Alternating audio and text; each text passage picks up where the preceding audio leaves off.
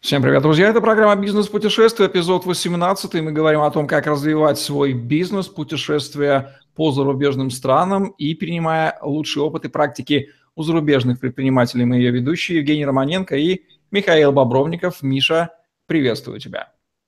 Друзья, всем привет.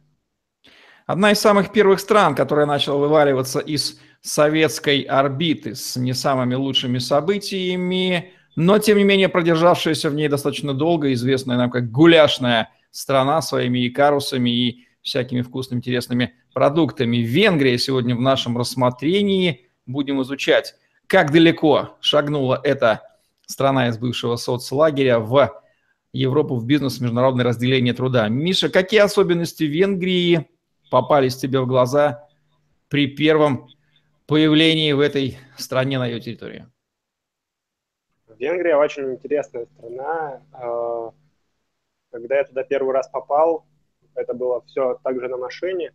Мы въехали туда из Австрии, и как раз-таки из Австрии в Словакию, потом из Словакии в Венгрию. И Венгрия для меня показалась э, отчетливо э, страна, которая показывает э, уже периферию Европейского Союза. То есть это те очертания э, бывшего соцлагеря, но уже с европейскими э, какими-то новинками, с европейскими чертами. И эта страна интересная, эта страна достаточно э, уникальная в, каком-то роде и очень промышленная с точки зрения промышленности, когда ты перемещаешься по стране, видишь большое количество заводов, производственных различных площадей, и все это размещено крупными компаниями которые, из Европы в основном, Америки, и какие-то компании расположились там из Азии. Вряд ли венгры похожи на русских людей, впрочем, может быть, ты что-то больше о них можешь сказать. Кто такие венгры по ментальности, по образу мышления, что в них схожего с нами, а чем они от нас отличаются?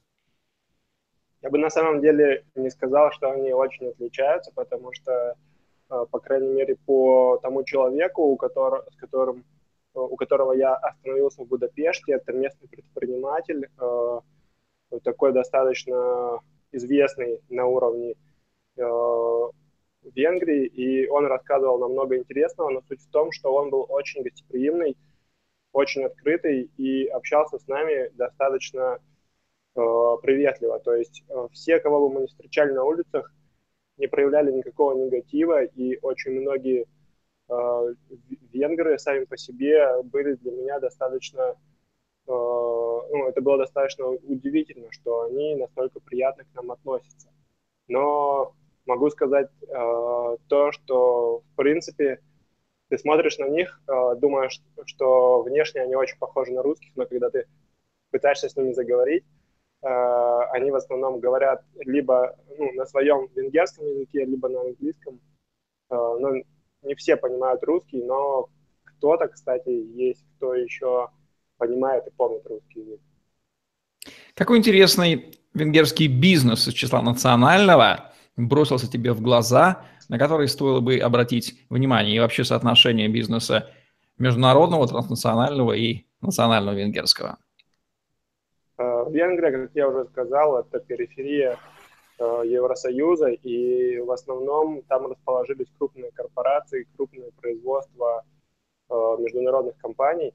Но кроме всем известного Икарус, который мы знаем, и еще очень многих известных э, компаний, которые присутствовали на рынке СССР, сейчас нет таких знаменитых на весь мир брендов, но, в принципе, внутренний бизнес несмотря на это, достаточно успешно развивается. Э, венгерское государство, венгерская политика направлена на то, чтобы развивать э, бизнес, связанный с экологией, бизнес, э, который направлен на альтернативную энергетику и на развитие, ну и на получение этой альтернативной энергетики. То есть это страна, которая смотрит в будущее, придерживается тенденций Евросоюза и не забывает о интеграции в международный бизнес, так как э, на территории Венгрии расположены крупные производства таких автоконцернов, как Audi, Volkswagen, э, Citroën вроде, Peugeot и Citroën, насколько я помню. У Венгрии специфическая репутация, не мое выражение, прошу прощения, если оно будет резать слух.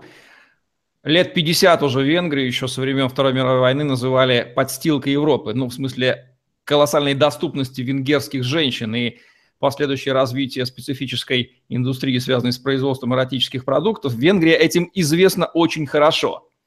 А, замечал ли там ты подобные следы, э, которые особенно удивляли наших советских туристов, которые обнаруживали там журналы определенной направленности в то еще советское время туристическое? Видно ли там это или нет такого выпячивания этой индустрии э, в венгерском пространстве? Ну, если честно, я за счет своего времени, сколько там путешествовал, ни разу не натыкался на что-то подобное. И вообще от тебя первый раз узнал об этой популярной э, черте э, этой страны. Но, в принципе, э, это имеет место быть, я так думаю, потому что если гулять где-нибудь по пригороду Будапешта, то Будапешт, он сам по себе такой город, который э, располагает каким-то очень э, отвязан вещам, то есть ты можешь отдыхать здесь, он очень известен разными э, крупными фестивалями музыкальными, то есть я, в принципе, допускаю, что это может быть. Единственное, что из такого прям, что ассоциируется со сферой развлечений, я запомню, это э, теплоходы Москва, которые ездят по центру Будапешта, по реке, которая находится в центре Будапешта, и Соответственно, они очень сильно напоминают наши теплоходы, на которых проходят шумные гулянки э, по пятницам и выходным. Как венгерское государство взаимодействует с венгерским же бизнесом? Помогает оно ему? Не мешает ли оно ему? Что на этот счет удалось тебе узнать? Э, то, что я узнал, это то, что государство достаточно открыто для э, международных компаний, то есть они очень большой акцент делают на э, сотрудничество с корпорациями и размещение производства на своей территории.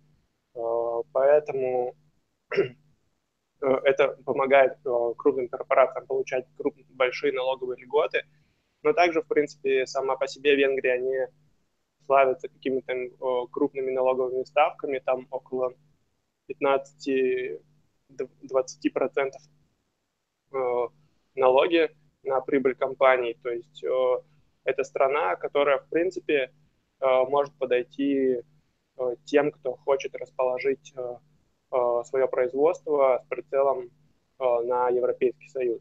То есть также государство активно старается уделять внимание малому бизнесу, но я не заметил, чтобы Э, как-то там проявлялись такие черты развития какого-то местного локального бизнеса. В основном, э, когда путешествуешь, замечаешь какие-то более знакомые тебе э, бренды уже международного бизнеса, а не какие-то яркие венгерские компании. Что касается рабочей силы в Венгрии, кого там больше заметно? Местного населения или мигранты тоже присутствуют, в том числе из сильно южных стран? Э, мигрантов, на самом деле, я там много не видел. То есть, если э, перемещаться с запада на восток, то есть, например, э, в Венгрии мы были после Австрии, и в Австрии э, непосредственно в Вене достаточно много афроамериканцев, турков и тех, кто приезжают э, в развитые европейские страны, чтобы заработать.